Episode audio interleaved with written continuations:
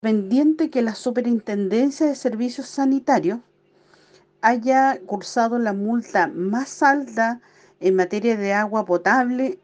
a la empresa Sal por el corte que afectó entre el 11 y 21 de julio del año pasado y que terminó contaminando con petróleo la planta de agua potable en el sector de Caipulli. Lamentablemente eh, la multa es insuficiente, por lo cual se requiere hacer las modificaciones a la ley ya que debe existir un monto mucho más alto para una empresa que causó tanto daño a la familia de la ciudad de Osorno.